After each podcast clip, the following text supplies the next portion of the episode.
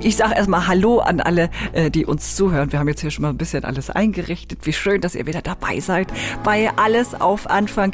Hier geht es um Frauen, die irgendwann in der Mitte des Lebens, also so grob gesagt, einfach nochmal von vorne angefangen haben, alles auf Anfang gesetzt haben, weil sie gesagt haben, ach Mensch, in dem momentanen Job oder in dem momentanen Leben bin ich irgendwie nicht glücklich. Ich glaube, ich muss da was verändern. Und die hatten dann eben auch den Hintern in der Hose zu sagen, jawohl, ich stehe auf und ich fange etwas anderes an.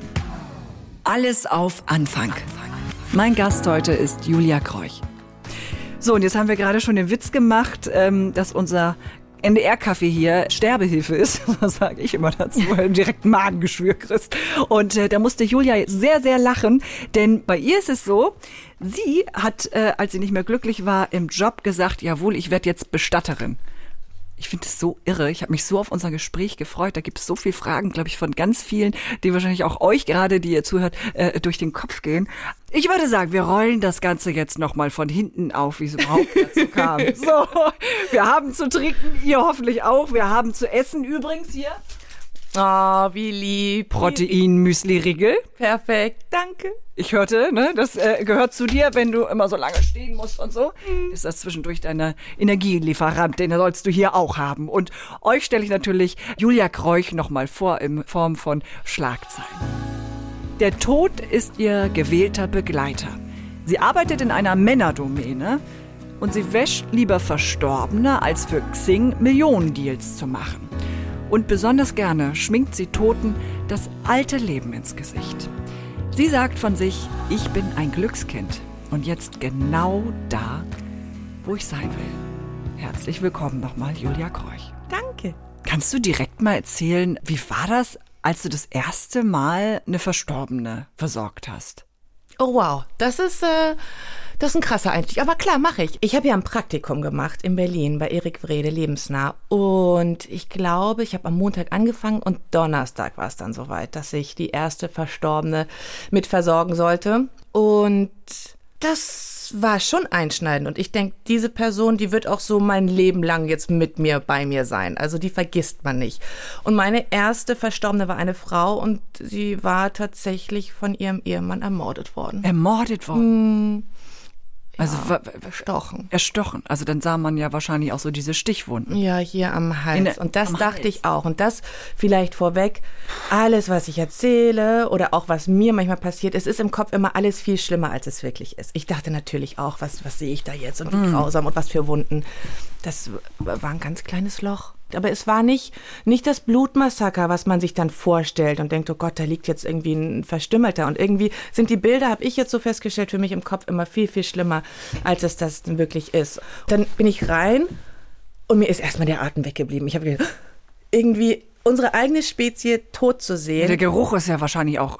Nee? Nee, das Hätte ich ist jetzt ja, gedacht, ja, das ist auch eben so ein Vorurteil oder so eine, so eine Angst, die immer alle haben. Das ist immer die Frage, die ich zuerst gestellt habe. Und der Geruch, nee, da, mm, mm. das war einfach wirklich, wow, da ist jemand tot. Und ich finde, mit der eigenen Spezie war es erstmal dieses, ja, und dann habe ich mich da, habe ich mich da so hingestellt und habe dann aber gesehen, dass das, äh, ich glaube, Maria war da und Katja, Maria und Katja. Und die sind dann so um sie rumgelaufen und haben sie so ein bisschen getätschelt und haben ihren Namen gesagt und gesagt, wir sind jetzt da, wir machen sie fertig, ihre Familie kommt nachher, wir machen sie schön. Und das war so selbstverständlich und so natürlich und nicht irgendwie Hokuspokus, irgendwie, ich weiß nicht, das war so schön, wie sie das gemacht haben, dass ich dann halt auch an den Tisch gegangen bin, dann habe ich sie mal angefasst und ich hatte ja noch nie einen Verstorbenen angefasst. Und das ist schon eine besondere Kälte, weil das kennen wir ja auch nicht. Ich meine, im Winter sind unsere Hände vielleicht auch mal kalt, aber das ist ein anderes Kalt. Und dann haben die aber so langsam angefangen und nicht, dass sie mich nicht beachtet haben, aber sie haben das so selbstverständlich und so liebevoll gemacht, dass ich einfach mitgemacht habe. Und schwupp, schwupp, schwupp hatte ich den Föhn an. Wir mussten ihr die Haare waschen, weil die waren so ein bisschen noch mit Blut verschmiert. Und mir die Haare gewaschen und habe ich die Haare geföhnt. Julia, ich muss mich jetzt erstmal hinsetzen. Entschuldige, ich wollte, ich, ich, das lag mir einfach so auf der Zunge, dass wir damit schon einsteigen, weil ich Ja. das, äh, ich finde es alles so bewundernswert und spannend und, und ich freue mich so auf unser Gespräch, dass du uns allen das ein bisschen näher bringen kannst, weil dich das ja wirklich glücklich macht. Ähm, und dann lass uns das mal ganz in Ruhe alles von vorne aufdröseln. Du hast deutsche Literatur und Geschichte studiert, bist dann nach Shanghai gegangen, Mhm. du warst auch in der Schweiz, du bist so ein Weltenbummler, ne? Ja, so ein kleines Nomadenkind. Hm, Ja. Irgendwie schon, ja. Wie kam es dazu? Hast du da überall gearbeitet? Ja. Was hast du in Shanghai gemacht? In Shanghai habe ich nach dem Bachelor eigentlich erst ein Praktikum gemacht bei der ersten deutschen Bäckerei. Will Bäckerei, wie kommst ja. du dazu? Ja, weil ich habe äh, die Ausschreibung gesehen und der Mann, Karl, der diese Bäckerei eröffnet hat, der war als Expert, als Ingenieur in Shanghai und hat dann nach einem Jahr den Vertrag nicht verlängert bekommen, hat sich aber sowohl in eine Frau als auch in die Stadt verliebt und hat gedacht, so Moment, ich möchte hier bleiben, was können wir denn machen? Warte mal, es gibt eine Schule mit 1500 deutschen Schülern in Shanghai. Da gibt's Eltern. Was wollen die Deutschen immer? Sie wollen Brot. Und hat seine ganzen Ersparnisse genommen, hat das in Maschinen investiert, hat die aus Deutschland kommen lassen, hat einen deutschen Bäcker eingestellt und hat eine Bäckerei aufgemacht. Und das fand ich so spannend. Mhm. Ich hab, okay, ich möchte diesen Menschen kennenlernen. Ich möchte, ich will nach Shanghai und dann verkaufe ich da halt ein bisschen Brötchen, ist doch wurscht. Aber ich meine, jemand, der alles aufgibt und das macht, das fand ich super spannend. Und dann bin ich nach Shanghai. Ich war vorher noch nie in Shanghai. Lief das gut mit seiner Bäckerei? Ja, das lief gut. Das lief gut. Und das war auch irgendwie, war das süß, weil er hatte so im, im Speckgürtel von Shanghai, weil die Schule auch außerhalb war, so ein, so ein großes Haus. Die Bäckerei war ein bisschen außerhalb. Und da haben wir er hatte einige deutsche Praktikanten, so wie mich, aber eben auch seine chinesische Familie und chinesische Angestellte. Und das war so ein Zusammenleben. Also wir haben da ja auch alle, ich hatte ja auch Kosologie und wir waren da alle so zusammen. Das war ein super, super Einstieg. Das war ganz, ganz toll. Und dann habe ich mich aber halt eben auch in Shanghai verliebt. Und dann, wie ist es so? Man, ich bin Glückskind. Ich war zur richtigen Zeit am richtigen Ort und die Friedrich-Ebert-Stiftung hat jemanden gesucht. Und dann habe ich noch eineinhalb Jahre für die Friedrich-Ebert-Stiftung gearbeitet als Program Manager und habe da internationale Politik Politikkongresse organisiert, wo sich jeder Politikstudent die Finger nachleckt. Und ich hatte ein Monsterleben in Shanghai. Wir haben uns für Partys Klamotten schneidern lassen. Wir sind nur äh, in Taxis rumgefahren. Ähm, ich habe, glaube ich, in den zwei Jahren zweimal gekocht. Es war irgendwie so ein Leben auf der Überholspur. Ich habe so viel Alkohol getrunken, ich habe so viel gefeiert. Ich hatte eine tolle Wohnung, meine erste eigene, die, die war super im 13. Stock mit Blick über Shanghai. Das war schon cool. Aber dann habe ich eben wirklich vor allem diese Expat-Männer gesehen, die nach drei Jahren noch immer nicht äh, Bitte und Danke auf Mandarin sagen konnten. Und ich habe Sprachkurse gemacht, ich hatte ja immer ein gemischtes Team, also ich konnte mich da verständigen, musste ja auch, weil zu der Zeit hat kein Taxifahrer Englisch gesprochen. Also wenn du nicht verhungern, verdursten und irgendwo ausgesetzt werden wolltest, dann musstest du zumindest rechts, links, geradeaus, ich habe Hunger, ich habe Durst, irgendwas sagen können.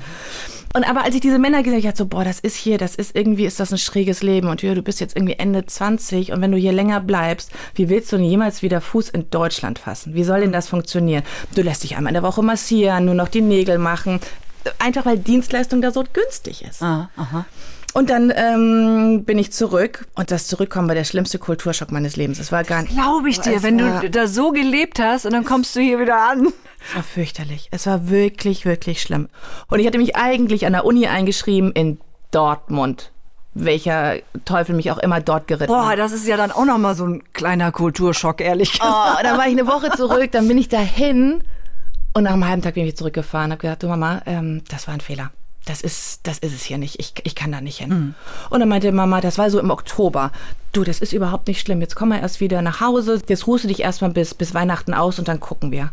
Und dann habe ich das, habe ich erstmal irgendwie geguckt und mich ausgeruht. Das war wirklich, ich habe, ich war auch überheblich. Ich habe gedacht, so ihr in Deutschland, ihr habt keine Ahnung, was Leben ist und was man alles erleben kann in einem Tag. Und hier sitze ich jetzt in Hannover. Es war wirklich mein schlimmster Kulturschock. Es war ganz fürchterlich. Wie hast du dich da rausgeholt? Irgendwann kam dann die Einsicht, ja, also was, willst du jetzt wieder zurück? Dann hast du das Leben? Mhm. Oder willst du hier Fuß fassen, was du eigentlich wolltest? Und dann bin ich in die Schweiz. Also doch nicht Fuß fassen. Ja, aber nicht ganz so weit weg. Nicht ganz so weit weg. Und mit der Muttersprache wieder einigermaßen ja, stimmt. kommunizieren können. Und was hast du dann da gemacht? Da bin ich dann, ähm, habe ich erst bei einem Verlag gearbeitet und dann in einer Agentur. Und das war ja dann das, äh, äh was auch dein weiterer Karriereweg war, ne? Genau. Mit der Agentur. Genau, also dann war ich äh, bei der ähm, Agentur und mein damaliger Freund und ich haben dann gesagt, so, oh, vielleicht können wir doch mal zurück nach Deutschland, weil ich habe bis dato noch nie in Deutschland gearbeitet. Ich habe noch nie irgendwie Steuern gezahlt und gedacht so, ach komm, Deutschland hat mir schon auch eine gute Ausbildung ermöglicht, jetzt geh doch mal zurück. Und dann war es für mich eigentlich folgerichtig, weil ähm, ich hatte mit Xing schon immer Kontakt von von also ich war quasi die Kundin in, in der Agentur. Und dann gedacht so, ja, wenn Hamburg, dann Xing. Weil Xing ist ein Hamburger Unternehmen, ist cool. Die waren irgendwie auf den Messen immer irgendwie ganz locker drauf. Und mhm. dann äh, habe ich mich tatsächlich nur dort beworben und saß dann, wie hieß in der Grube, und die haben ewig gebraucht zu dem Zeitpunkt. Und ich habe vier Monate auf die Zusage gewartet. Und dann hat das aber geklappt und dann bin ich, äh, ja, sind wir hierher gezogen und ich habe bei Xing angefangen. Und äh, du warst ziemlich erfolgreich bei Xing.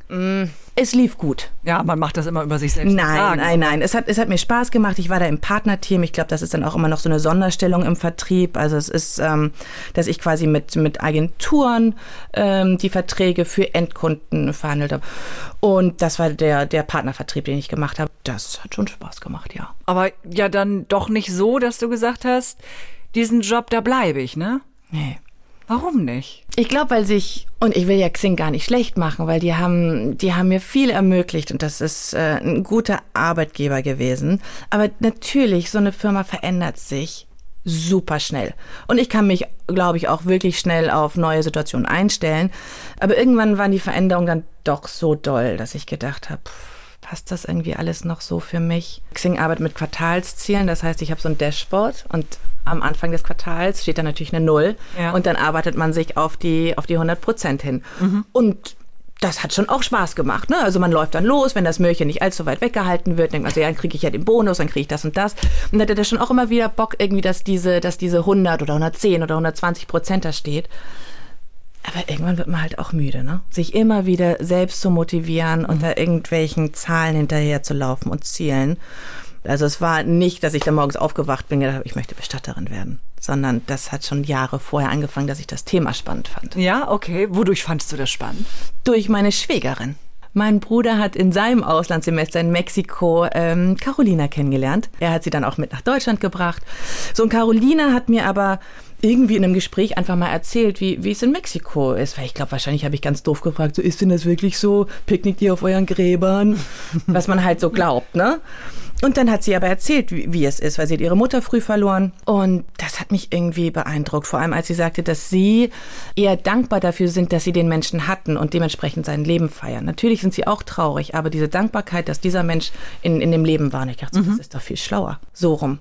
Und sie hat halt erzählt, nee, das ist irgendwie fröhlich. Und dann, wenn jemand gestorben ist, dann wird auch der Leichnam noch durch die Stadt gefahren, an die ganzen verschiedenen ähm, Stationen, zum Beispiel an, an einem Büro vorbei. Und dann stehen da die Arbeitskollegen und winken nochmal. Ich dachte so, wie, wie nett ist denn das? Und deswegen auch dieses Picknicken dann auf den Gräbern oder dieses Feiern auf den Gräbern, damit man sie nicht vergisst, weil sie ja immer noch da sind irgendwie in Gedanken und einen ja so lange begleitet haben.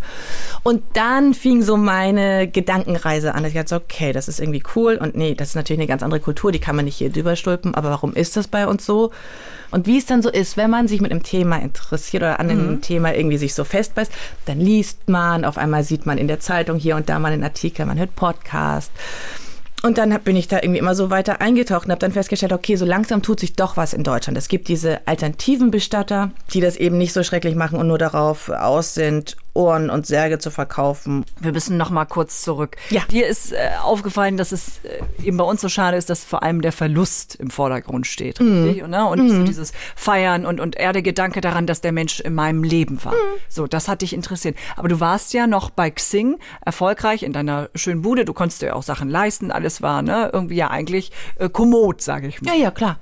So, und ähm, trotzdem hat sich bei dir eine Unzufriedenheit aufgebaut. Naja, es irgendwann wurd, wurden, wurden auch die, das ist schon ein Thema für mich gewesen, Gehaltsunterschiede so gravierend, dass äh, neue Kollegen wirklich 20, 30, 40.000 Euro mehr verdient haben.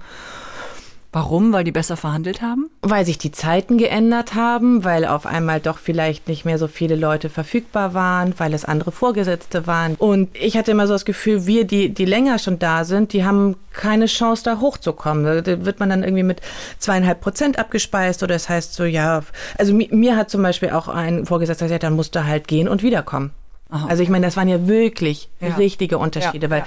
wir hatten halt 70, 30, also 70 fix, 30 Prozent äh, Provision.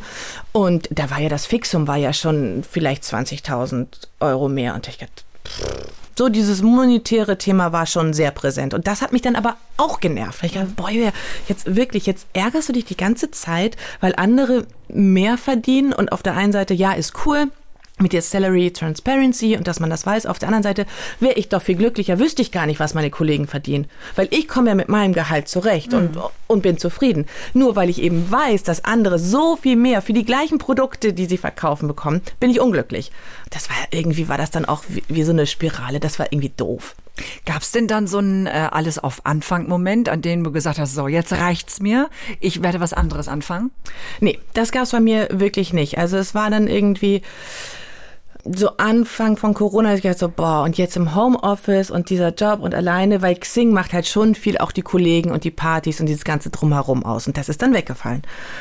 Und dann gab es schon den Moment, dass ich so, jetzt musst du wirklich gucken, was du machen willst. Also willst du bei Xing bleiben und sich dann da vielleicht irgendwie verändern oder was ganz anderes. Und das war dann der Punkt, wo ich mich um Praktikum bemüht habe. Und ich habe das ja erst in Hamburg hier versucht, bei ein, zwei Bestattern, aber die waren so in ihrer Corona-Welt. Aber, aber, warte mal, ich finde auch diesen Schritt so krass, dass man mal eben sagt, ich mache Praktikum beim Bestatter oder bei einer Bestatterin. Aber witzig, das werde ich so oft gefragt wie im Praktikum, aber das war für mich total folgerichtig, weil ich kam mir nicht weiter. Mich hat das Thema interessiert, ich habe alle Podcasts gehört, ich habe gelesen und gemacht und fand das super spannend. Ich gedacht so, ja, vielleicht kann man auch Bestatterin. Aber ich musste es doch ausprobieren. Ich kam ja nicht weiter. Nur mit Lesen und Hören. Ich musste das ja ausprobieren. Für mich war das so folgerichtig, dass ich ein Praktikum mache. Und das habe ich schon in meinem Umfeld auch so, wie, du machst ein Praktikum, du nimmst dir Urlaub, machst ein Praktikum? Ja. Und dann bin ich auf Erik gestoßen, Erik Wrede. Und der saß hier, glaube ich, auch schon in der einen oder anderen Talkshow und hat ein Buch geschrieben, das ich natürlich auch gelesen habe. Und dann habe ich da angerufen und dann hatte ich eben Maria am, am Telefon, dann meinte sie, ja, warum denn und wieso denn? Und ach ja, dann komm halt. Aber sag mal, die Nacht, bevor du dein Praktikum begonnen hast, Hast du nicht total, auch ganz ehrlich, ein bisschen Schiss gekriegt? Nee, nee, nee. Katinka, meine beste Freundin, hat mich ja supportet und den Abend vorher, ich bin am Sonntag gefahren, am Samstag, es war ja Sommer, saßen wir noch auf der Schanze in einem Burgerladen und haben das irgendwie noch gefeiert und ich habe Abschiedsgeschenkchen von ihr bekommen. Und ich dachte so, ach cool, und mal zwei Wochen Berlin und mal raus aus Hamburg. Ich meine, da hatten wir ja, glaube ich, auch schon ein halbes Jahr irgendwie Corona. Ach, das ist doch cool. Und dann bin ich am Sonntagmorgen aufgestanden und zum Bahnhof gelaufen und da habe ich gedacht, sag mal, Kreuch, was stimmt denn nicht mit dir? Ernsthaft? Jetzt gehst du jetzt fährst du nach Berlin, machst ein Praktikum beim Bestand. Warum eigentlich? Ich, hab, ich war kreuzunglücklich. Ich habe gedacht, so, warum mache ich das? Und auf einmal war Xing super, ne? Xing war toll, mein Job war toll, Hamburg war toll, das war alles super. Ich weiß gar nicht, was ich hier mache. Ich war aufgeregt, ich war nervös. Das war echt schlimm. Und äh, dann bin ich am Sonntag in Berlin angekommen. Es ist ja nicht weit. Und dann habe ich mir noch mal irgendwie den Laden angeguckt, Lebensnah. Ich dachte so, ja gut, okay. Dann habe ich mich da abends irgendwie schön selbst zum Essen ausgeführt und bin am nächsten Morgen hin und ich war ja zu dem Zeitpunkt schon fünf Jahre bei Xing. Das heißt, ich war also es ist auch nicht mehr gewohnt, mich irgendwie vorzustellen, hi, ich bin Julia, ich bin die Neue. Mhm. Und dann standen die aber irgendwie ähm, vor ihrem Laden, als ich kam. Und irgendwie war das dann alles gar nicht mehr so schlimm und entspannt und die waren ganz lieb. Und dann habe ich da einfach das Praktikum gemacht. Und was hast du im Praktikum gemacht? Wo? Das ist richtig cool, weil sie haben mich von Anfang an überall mit reingenommen. Aber die Ladies da, die haben irgendwie so eine gute Art. Also es ist nicht, dass, ähm, dass man dann so ganz betroffen vor den Angehörigen sitzt und sie traurig anguckt und wartet, dass, dass sie weinen, sondern man versucht ja wirklich ein Gespräch mit ihnen zu führen, herauszufinden, was war der Verstorbene für einen Mensch und was ist überhaupt passiert. Und es wird auch an solchen äh, Tischen und in solchen Gesprächen wirklich gelacht. Das glauben auch immer ganz wenige. Maria sagt zum Beispiel immer, keiner verlässt diesen Beratungsraum, wenn nicht einmal richtig gelacht wurde, weil das ist auch wichtig ob das irgendwie eine witzige Anekdote über den Angehörigen ist oder wenn Sie sich vorstellen, oh Gott, das wird ihm ja gar nicht gefallen oder was mhm. auch immer. Also es ist nicht immer alles nur traurig, Nur traurig und Tränen. Ne? Und in diesen äh, äh, zwei Wochen Praktikum, hast du da deine erste Verstorbene gesehen oder was? Genau, ja, ja. Das, das war das. Das war da. Da muss ich dann doch nochmal einhaken. Aber nimm erstmal einen Schluck Kaffee. Mhm. Ne? Oder wenn du einen Regel zwischendurch brauchst. Ne? Wahrscheinlich brauche ich den eher. ja, genau. Bitte. Schiebst du schon rüber. Ähm, so, also Du hast es beschrieben, als es war gar nicht so schlimm. Du kamst rein, äh, es war eine verletzte Frau mit einer Stichwunde, die von ihrem Mann ermordet wurde. Da würde bei mir persönlich schon mal alles durch den Kopf gehen. Oh Gott, oh Gott, oh Gott, die arme Frau, äh, was für ein schrecklicher Tod. Fürchterlich. Ja. Das catcht uns oder mich schon, dass wenn wir die Verstorbenen dann sehen und versorgen. Und also sowohl in Berlin als auch bei uns jetzt im Lotsenhaus, wir gehen ja auch liebevoll mit ihnen um. Wir, wir wollen sie nicht ärgern, wir rütteln und ziehen nicht an ihnen und wollen sie halt einfach schön fertig machen. Und jetzt kommt der Punkt für die Angehörigen, die sich verabschieden wollen. Und das war eben in Berlin bei der Verstorbenen auch so, dass ich ja wusste, ihre Mutter, also sie war halb Amerikanerin und ihre Mutter kam aus Amerika angeflogen und wollte sich von ihr verabschieden. Also wir hatten den Auftrag. Mhm. Wir hatten den Auftrag, sie so weit fertig zu machen, dass Mama sich dann verabschieden kann. Und sie wollten auch noch ein bisschen helfen. Und dann haben wir das gemacht und draußen, das war so ein Hof und draußen haben zum Beispiel, sie hatte noch eine Tochter und äh, Nichten und Neffen, die haben den Sarg bemalt. Es war ein schöner Sommertag, also wir waren drin, haben sie versorgt, draußen wurde Sarg bemalt, dann kam die Mutter und die Mutter wusste ja gar nicht, dass ich nur die Praktikantin war. Mhm. Und die ist dann auch rein und raus und das war irgendwie irgendwann wirklich alles so im Fluss und natürlich und irgendwann kam die Mutter auf mich zu und sagte eben, wie dankbar sie ähm, mir doch sei, dass wir das ermöglichen, weil in ihrem Land wäre das überhaupt nicht möglich gewesen, dass sie ihre Tochter nochmal sehen könnte und sich verabschieden könnte und auch helfen könnte beim Einkleiden und mit dem Sarg und das wäre alles so und das wäre ihr so wichtig. Und das war eigentlich der Moment, wo ich gedacht, alles klar, ich mach das. Weil das ist es. Also natürlich ist das schlimm, fürchterlich, dass diese Frau ermordet wurde, aber ich helfe den Angehörigen, dass sie sich gut verabschieden können. Also hattest du da überhaupt keine Barriere? Doch. Doch, doch, was ich ja auch meinte, als ich dann reinkam, dieses, mir ist wirklich einmal kurz richtig die Luft weggeblieben. Es war keine Luft mehr in meiner Lunge, weil ich wirklich mich so erschrocken hatte. Oh Gott, da liegt jetzt wirklich ein toter Mensch. Mhm, mh. Und das ist auch, das, das ist auch geblieben. Und ich glaube, das ist auch normal. Also auch jetzt, jetzt habe ich schon einige Verstorbene gesehen, noch nicht so viele, weil so lange mache ich das ja nicht. Und es ist noch immer jedes Mal so, dass wenn wir einen Verstorbenen bekommen, eine dann und den Sargdeckel abnehmen, wir sind ja mal zu zweit, so der erste Augenblick gucken wir gar nicht hin. Also wir nehmen den Deckel, setzen ihn ab und dann atmen wir nochmal und dann gucken wir so vorsichtig. Also das ist ja immer was Besonderes, weil das ein super intimer Moment auch ist, weil Familie und Angehörige überlassen uns die Verstorbenen, die Toten. Das ist ja, das ist ja wertvoll. Also deswegen, das ist immer noch so dieses, aber nicht vor, ja, dass ich denke, oh Gott, was kommt da auf mich zu, sondern, ja, da liegt jetzt ein Verstorbener. Und wenn du sagst, ihr habt jetzt, um bei dieser Frau nochmal zu bleiben, mhm. sie fertig gemacht, ähm, angekleidet, klar. Also Haare, bei ihr Haare gewaschen, mh, Gesicht gewaschen. Schminke dann auch? Oder, oder? Mm, nee, das mit, mit der Schminke, das ist, glaube ich, mehr im Fernsehen und in Amerika, dass da so komplett geschminkt wird. Also was wir machen, jetzt im Lotsenhaus ist auch so, wenn uns Dinge gegeben werden, dann machen wir das, wie zum Beispiel der Lippenstift. Und das ist dann auch schön, weil wenn die Frau irgendwie 50 Jahre lang einen Chanel-Lippenstift getragen hat, dann tragen wir den natürlich auch auf. Aber dass wir jetzt wirklich schminken, das nicht, sondern nur, wenn, wenn die Angehörigen sagen, ach, meine Mama war immer so gepflegt und das war ihr wichtig, dann ähm, dann tuschen wir ein bisschen die Wimpern oder tragen auch nochmal Parfum auf euer Lippenstift oder dass wir Brillen aufsetzen oder Ohrringe reinmachen und das macht ja schon ganz viel. Ja. Natürlich, wir kämmen immer die Haare und irgendwie ein Haarreif oder Spange, was auch immer. Du sprachst davon, als die Mutter auf dich zukam und sich eben so bedankt hat, dass du in dem Moment wusstest, okay, mhm. das ist mein Job. Ja. Das heißt, du hast das Praktikum dort beendet, bist zurück und hast gekündigt, oder? Nein, nein, nein, nein, nein. Ich habe das alles sanft gemacht, ganz sanft, weil irgendwie bin ich dann doch sicherheitsliebend. Ich dachte so, ach, wie mache ich das? Meine Idee war es, dass ich mir einen 450-Euro-Job suche, dass ich quasi bei Xing ein bisschen runtergehe. Und da habe ich tatsächlich den Kontakt auch über dieses Berliner Praktikum bekommen vom, vom Lotsenhaus hier in Hamburg. Die suchen Minijobber. Bewirb dich doch da mal. Vielleicht noch kurz für alle, die nicht aus Hamburg sind. Das Lotsenhaus, das gehört zum Verein Hamburg Leuchtfeuer, der unter anderem ein Hospiz und eine inklusive Wohngruppe beheimatet. Ja, und im Lotsenhaus werden eben verschiedene Sachen angeboten, also Bestattung, äh, Bildung und Trauerbegleitung. Das alles unter einem Dach und das ist eben bundesweit auch einmalig. Also Julia hat sich da einen ganz besonderen Arbeitgeber ausgesucht. Hast du dann, als du zurückkamst, auch Freunden Bescheid gesagt? So übrigens, äh, das war so cool, dass ich das jetzt als Job machen möchte?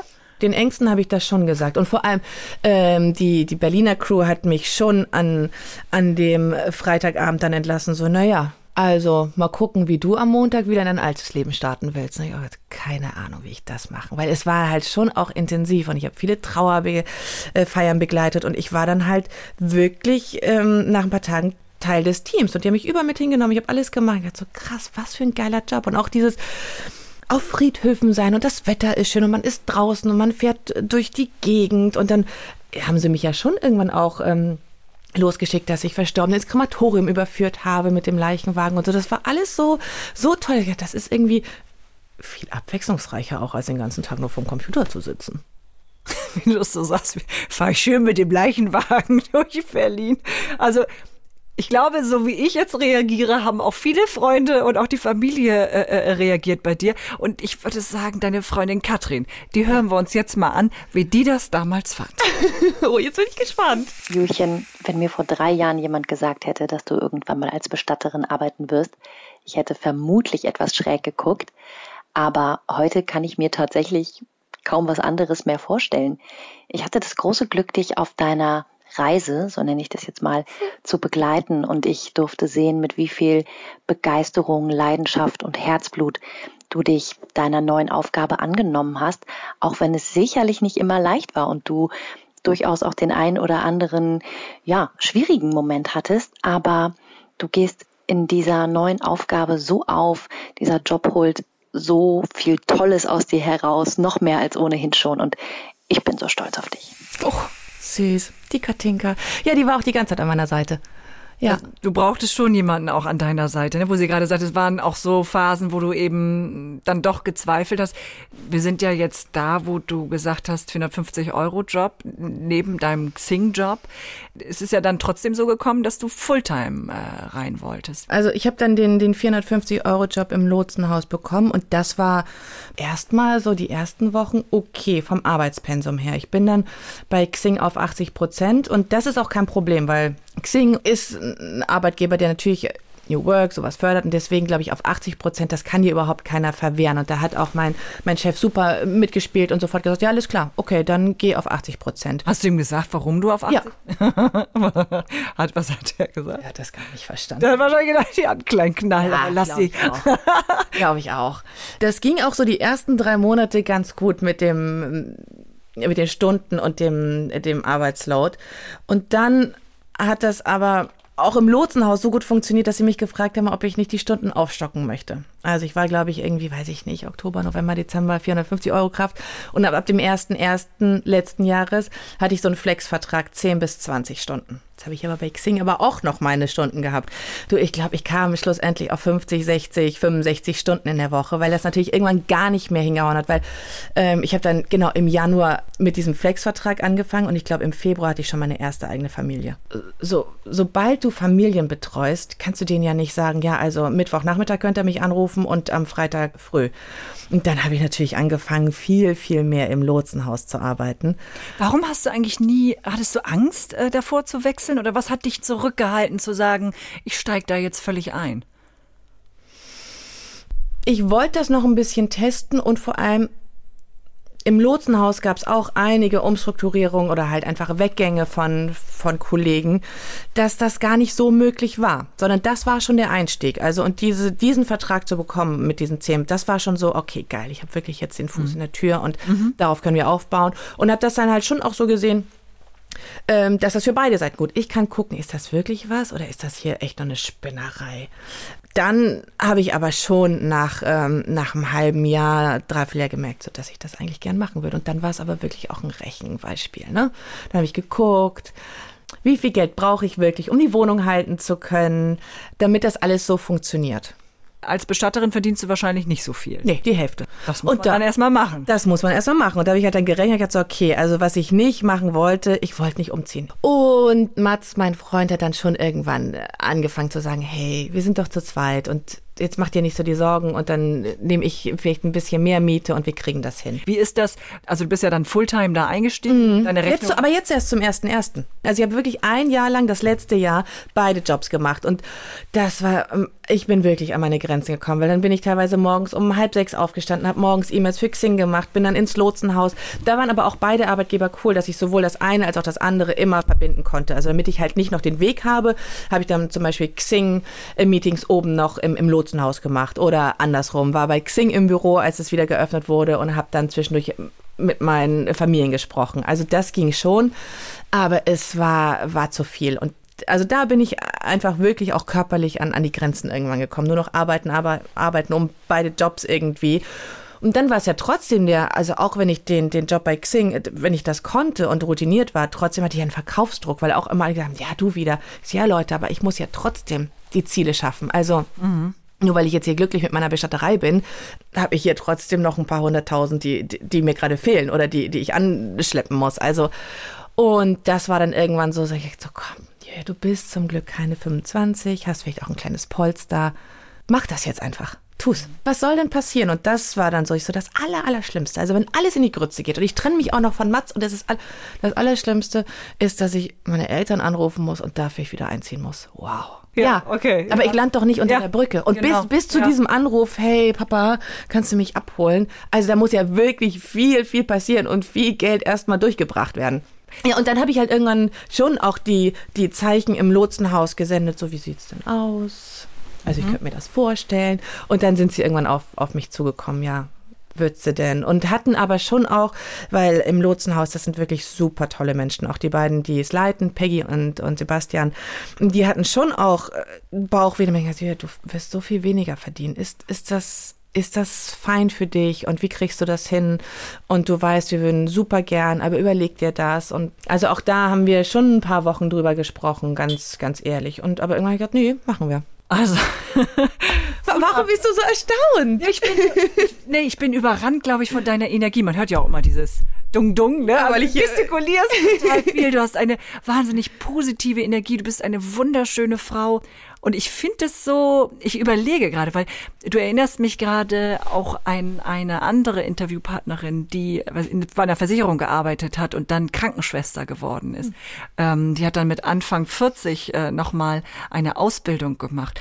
Und ähm, daran, an die erinnerst du mich gerade, weil ich mich gerade gefragt habe, was ist das, dass du auf die Hälfte deines Gehaltes verzichtest, dass du sagst, ich gehe in einen Beruf, der ja auch von außen immer komisch angeguckt wird, ne? Voll. ja, das ist ja so ein Riesenschritt und dabei strahlst du mich an und sagst, ja, aber das ist doch das, was ich machen wollte. Was guckst du so? So nach dem Motto, ne? Ja. Also, äh, das finde ich einfach wahnsinnig bewundernswert. Und da ich überlege gerade, wie wir da noch näher rankommen, was das wohl ist. Ich stelle mir so vor, wenn du so in eine Runde kommst von Mädels, wenn wir jetzt hier zusammen in die Kantine gehen und setzen uns mit allen mal an einen Tisch und jeder erzählt so von seinem Job. Also, Du wirst doch jedes Mal irgendwie komisch angeguckt, oder? Ja, ich werde komisch angeguckt, aber inzwischen, also mir ist das Thema super wichtig. Also wirklich auch das Thema Tod in Deutschland einfach wieder ein bisschen in ein anderes Licht zu rücken. Und eben nicht, dass, dass alle Bestatter Halsabschneider sind und es nur darum geht, Ohren und Särge zu verkaufen, sondern dass es darum geht, Abschied zu nehmen und das ordentlich zu machen und schön zu machen und mit Zeit zu machen. Deswegen spreche ich schon gern über das Thema. Aber natürlich kommt es inzwischen vor, dass ich äh, einfach noch bei Xing arbeite, wenn ich in fremde Runden komme. Also, dass ich das nicht erzähle, weil ich äh, vielleicht keine Lust habe, den ganzen Abend darüber zu sprechen, weil ich vielleicht ähm, einen heftigen Tag hatte mit, mit wirklich einem schlimmen Schicksal und denke so, nee, jetzt möchte ich heute Abend nicht auch noch drüber sprechen. Das ist nicht oft, aber das, das kommt vor. Ich spreche gern drüber, aber viele haben haben erst sind sie geschockt und dann sind sie unglaublich nah, neugierig ne, und wollen alles wissen und wie ist das. Und, und dann kommt eigentlich auch die zweite Frage, ja und versorgst du die Toten dann auch? Also fasst du die an? Ich so, ja, ich mache alles. Also, weil viele denken auch, ähm, auch manchmal Familien im Lotsenhaus, dass ich nur die Beratung mache. Weil wir sind ein Dreierteam, wir sind Seren, Renske und ich und wir sind äh, drei Mädels. Und da werden wir oft gefragt, so, ihr macht das jetzt alles? Also das ist toll, dass ihr das eine Menno-Domäne macht ja. auch, ja. Nee, also ein Bestatter habe ich mir ganz anders vorgestellt. Das ist schon das, das Vorurteil, mit dem wir, das heißt, zu kämpfen haben. Also wir lächeln das immer weg und finden es halt witzig, sagen, ja. Ich glaube, Frauen können den Job auch echt gut. Komisch eigentlich, ne, dass das bisher so eine Männerdomäne war, weil das ist ja etwas, ähm, ja, ob Mann oder Frau, aber auf jeden Fall, wo du sehr, sehr empathisch sein musst, ne? Ja, aber es ist halt eigentlich ein Handwerk. Ne? Es kam ja früher von den Schreinern, die dann die Särge mitgemacht haben. Und das merke ich schon auch im Unterschied zu Xing. Also meine Alltagsbewegung ist noch rapide nach oben gegangen. So ein Sarg ist schon auch schwer. Die meiste Arbeit ist wahrscheinlich, dass du dich mit den Trauernden ja. befasst, ne? Und alles planst und berätst wahrscheinlich, ne? Und dann auch dieser ganze Atmenkram. Da können wir mal ganz kurz unser Gerät hier anschmeißen. Was denn für ein Gerät? Das ist ja dein Begleiter, ne? Also Brieftauben, Brieftauben habt ihr nicht mehr. Aber nee, Faxen. aber es wird gefaxt. Ich habe im Lotsenhaus das Faxen gelernt. Das ist so irre, weil du von einem total modernen Unternehmen ja. kommst, moderne Frau bist und jetzt äh, immer faxen musst. Ja. Und dann hieß es, nee. Also, und ich sehe an welche E-Mail-Adresse? Nee, das wird dem Friedhof gefaxt. Ich, mir ist alles aus dem Gesicht gefallen. Und jedes, jetzt wissen Sie es natürlich auch immer, wenn ich da an diesem, diesem Teilstehen wieder was äh, faxe, dann werde ich natürlich schon aufgezogen. Ich, ich finde es unglaublich. Ja, wir faxen. Wir faxen, wir stempeln auch viel. Wir stempeln viel. Sag mal, was meinst du? Wir haben jetzt oft darüber gesprochen, dass äh, sich das Verhältnis zum Tod, zur Beerdigung, zu dem Ganzen ändern müsste. Was, was ist dafür notwendig? Ich glaube, Aufklärung. Die, die Menschen müssten einfach wissen, was, was möglich ist. Zum Beispiel hier in Hamburg haben wir so gut wie keine Fristen. Und ähm, du kannst deinen Verstorbenen 36 Stunden zu Hause behalten. Was ja total Sinn macht, weil jetzt stell dir vor, ähm, eine Oma stirbt, friedlich in ihrem Bett, was ja leider viel zu selten vorkommt, aber sie stirbt einfach in ihrem Bett und ihre Enkel wohnen in München, Paris und London. Und die möchten sich aber von ihr verabschieden. Dann brauchen die doch auch Zeit, um zu kommen. Und deswegen ja, die Menschen wissen nicht, dass, dass sie ihre Verstorbenen zu Hause erstmal behalten dürfen und Totenwache halten dürfen, sich verabschieden dürfen. Freunde, Bekannte, Familie kann kommen und sich äh, verabschieden, weil es passiert doch nichts. Natürlich muss der Arzt angerufen werden, aber es muss dann nicht sofort irgendwas gleich passieren. Also ich glaube, viele denken, es muss dann hektisch, hektisch irgendwie alles in die Wege geleitet werden. Und das ist auch so der, der Schwerpunkt bei uns am Anfang, dass wenn jemand anruft und sagt, meine Frau, mein Mann, wer auch immer ist verstorben, dass wir Ruhe reinbringen und sagen, ja, wo denn und möchte sich jemand verabschieden. Also wirklich, weil wenn jemand gestorben ist, dann darf die Welt auch mal kurz anhalten. Das tut sie natürlich nicht, aber für diese Familie darf sie das kurz. Na, vielleicht ist es auch so ein bisschen die Angst davor, einen, einen Toten im Haus zu haben, oder? Ja, und ist das nicht komisch, weil früher war das ja ganz normal und früher sind vielleicht so 40, 50 Jahre. Also wir sprechen ja nicht von vor 200 Jahren. Also es ist doch noch nicht so lange her, dass das auch bei uns normal wurde. Was ist denn da passiert in der Zwischenzeit, dass das jetzt hektisch ist? Und ich meine, wenn ein geliebter Mensch von dir verstirbt, dann ist der doch nicht eklig und fängt an zu stinken. Das ist doch immer noch dein geliebter Mensch. Wir reden jetzt äh, über ältere Verstorbene. Vielleicht waren wir gerade äh, bei der Oma, wo sich die Enkel verabschieden. Aber es gibt ja auch nun leider sehr, sehr traurige Fälle auch von Kindern, die sterben oder Menschen, die zu früh einfach aus dem Leben gerissen mm. wurden. Wie kannst du dich da abgrenzen? Ich kann das einfach. Aber natürlich gehen einem bestimmte Familien näher. Aber zum Beispiel Verstorbene kommen nie an mein Bett. Die kommen nicht mit nach Hause. Mhm. Also die, die bleiben da, wo, wo sie sind. Aber manchmal denke ich halt schon, auch, auch nach dem Job, ach, das ist jetzt irgendwie, oh, das ist jetzt echt ein Unglück gewesen oder das ist jetzt echt doof. Aber es ist nicht, dass es mich belastet oder dass ich deswegen weniger fröhlich in meinem Alltag bin, weil ich mache das ja nicht. Ich bringe niemanden um, ich bringe nicht Tod und Krankheit. Ich helfe dann, wenn, wenn das passiert ist und mhm. versuche die Menschen dann durch die schwere Zeit zu bringen. Das nimmt mich mit und manchmal bin ich traurig. Wir weinen auch. Wir weinen auf Trauerfeiern, wir weinen manchmal in Gesprächen oder die Augen glitzern. Wir sind ja keine Maschinen, aber es ist nicht meine Oma, es ist nicht mein Bruder. Und da habe ich irgendwie so eine natürliche Barriere. Was ist es genau, was dich an deinem Job jetzt so glücklich macht, dass du gesagt hast, ich verzichte auf die Hälfte meines Gehaltes, ich schränke mich da halt ein bisschen ein und, mhm. und, und werde eben auch mit Leid und Tränen und, und, und allem äh, konfrontiert. Was ist das? Dass die Menschen so dankbar sind. Dass die so dankbar sind, dass, dass sie uns haben. Weil wir eben nicht die, die klassischen Männer sind, sondern empathische junge Frauen, die ihnen einfach wirklich helfen. Und wir, wir lassen uns duzen, wir wir machen das mit ihnen zusammen. Und sie sind so traurig. Und trotzdem nach der Trauerfeier können sie schon sagen, ach Mensch, vielen Dank, Frau Kreuch, toll, dass Sie uns geholfen haben. Und das ist es, dass ich wirklich so, ja, ich, ich helfe wirklich anderen Menschen. Bei Xing war das fein. Ich meine, ich habe keine, ich habe keine Kinderarbeit unterstützt, ich habe äh, keine Waffen verkauft. Das ist ein Job, der tut ja niemandem weh, ein paar Stellenanzeigen und Employer Branding Profil zu verkaufen. Aber jetzt mache ich halt echt was Sinniges und ich glaube, ich mache halt einfach einen Job, den viele Leute nicht können. Und deswegen, da ich ihn kann, sollte ich ihn vielleicht auch tun, weil was ich könnte zum Beispiel nicht pflegen. Mhm. Und bin doch dankbar, dass es Krankenschwestern und Pfleger gibt, weil ich es nicht kann. Ich kann aber dafür äh, mich um traurige Menschen kümmern und ähm, Verstorbene versorgen. Und wenn du einen Toten oder eine Tote äh, berührst, mhm. was ist das für ein Gefühl? Sie sind immer kalt, aber auch da bilde ich mir ein, es kann ja eigentlich gar nicht sein, sie sind unterschiedlich kalt. Wir haben, ähm, wir haben nur eine kleine Kühlung und manchmal versorgen wir zwei hintereinander. Und ich bilde mir schon ein, sie liegen jetzt in ihrem Sarg, in dieser Kühlung bei der gleichen Temperatur. Und trotzdem fühlen sie sich anders kalt an. Das ist, ich weiß, ich kann mir das nur erklären, dass ich da spinne und irgendwie, weiß ich nicht. Aber wenn ich die anfasse, eigentlich ist das immer so zur, zur Begrüßung dass ich dann immer so einmal so die Hand nehme und sage, ach Mensch, Herr, so und so, Frauen, so und so, jetzt machen wir sie mal fertig, ne? So. Das mhm. ist eigentlich wie so ein Begrüßen, weil das fände ich komisch wenn ich da auf einmal vor einem, auch wenn der Mensch verstorben ist, vor einem Menschen stehe und dann da irgendwie äh, wild anfange, an dem rumzuruckeln, ohne irgendwie mal vorher irgendwas gesagt zu haben. Deswegen, ja, eigentlich fassen wir die immer so an und begrüßen sie. Glaubst du eigentlich an Leben nach dem Tod? Ja.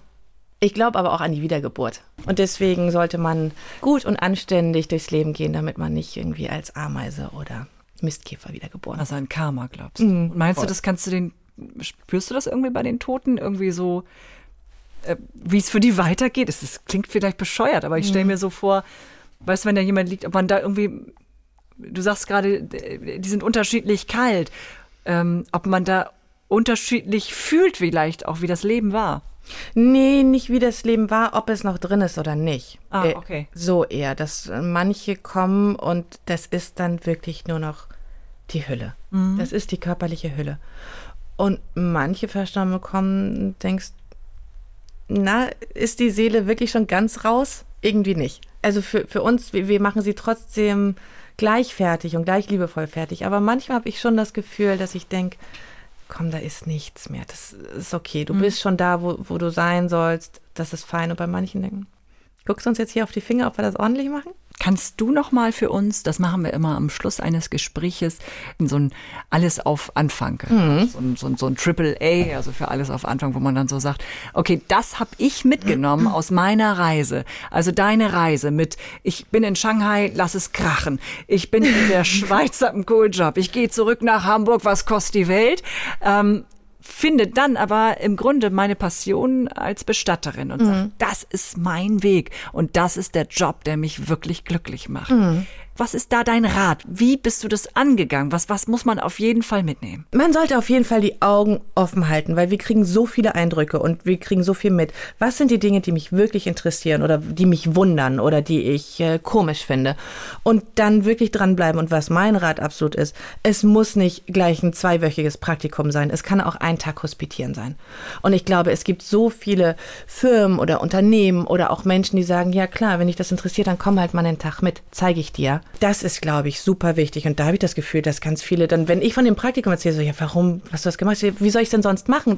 Für mich ist das so logisch und deswegen probiert's aus. Und wie gesagt, es müssen nicht gleich zwei Wochen sein. Wenn es ein Tag ist, ein Nachmittag. Das Feld, was einem interessiert, versuchen an Menschen zu kommen, die, die darin arbeiten, die einen reinbringen können, die einfach sagen, ja, dann komm halt mal Nachmittag, ich zeig dir das. Ja, wie du jetzt auch sagst, ne? So, so irgendwann kommt der Moment und man sagt, ach man, ich muss eigentlich noch mal wirklich was ändern in meinem Leben. Und ich glaube, dass es so wahnsinnig viele tolle Frauen gibt, die dann doch irgendwie den Weg nicht finden und irgendwie sich weiter durchwursteln. Und, und, und wenn man denen dann mit was auf den Weg geben kann, glaube ich, ist das ganz schön. Ja, aber wir haben alle nur das eine Leben erstmal hier. Egal ob Karma oder Wiedergeburt. Und das kann manchmal auch ziemlich kurz sein. Da sollte man irgendwie die Dinge tun, die einem wichtig sind oder wo man meint, das ist besser für mich. Ja, das kriegst du jeden Tag bewiesen im Grunde Ja. genommen. Deswegen ein bisschen mutig sein. Bisschen. Das soll schon passieren. Julia, vielen, vielen Dank. Danke dir. Ja, das war jetzt die zehnte Folge unseres neuen Podcasts. Alles auf Anfang. Damit ist die erste Staffel durch. Ja, ich hoffe, sie hat euch so viel gegeben wie mir. Ich fand es wirklich so wahnsinnig beeindruckend, wie viele Frauen es dann doch gibt, die von heute auf morgen mal ebenso ihr Leben äh, geändert haben oder auch ändern mussten, aber daran gewachsen sind. Ja, und wenn ihr, wie wir auch aus der Redaktion, äh, Lust habt auf eine zweite Staffel, ist es natürlich ganz wichtig, dass ihr uns abonniert, dass ihr es weiter erzählt. Freundin sagt, hey, da gibt's einen guten Podcast, hört da mal rein. Ich wünsche euch alles Liebe und ich hoffe, wir hören uns ganz bald wieder. Ja, und damit das Warten nicht allzu lang wird bis zur zweiten Staffel, auf die ich mich schon tierisch freue, habe ich noch einen ganz tollen, außergewöhnlichen Podcast-Tipp für euch. Bin ich auch durch Zufall draufgekommen. Women in War. Das ist von Radio 1 und vom RBB. Daneben zwei Kriegsreporterinnen weltweit die Spuren von Frauen auf, die im und mit dem Krieg leben müssen. Ja, da geht es also um mutige Frauen, die sich zum Beispiel gegen kongolesische Warlords äh, auflehnen, die die Taliban in Afghanistan herausfordern oder die mit ihren Kindern vor russischen Panzern aus der Ukraine fliehen müssen. Ja, und das gibt's eben auch zum allerersten Mal. Ein Podcast über die Kriege und Konflikte dieser Welt, der fast ausschließlich aus weiblicher Perspektive erzählt wird. Also sehr spannend, unbedingt hörenswert. Women in War findet ihr wie uns in der ARD Audiothek und überall, wo es Podcasts gibt.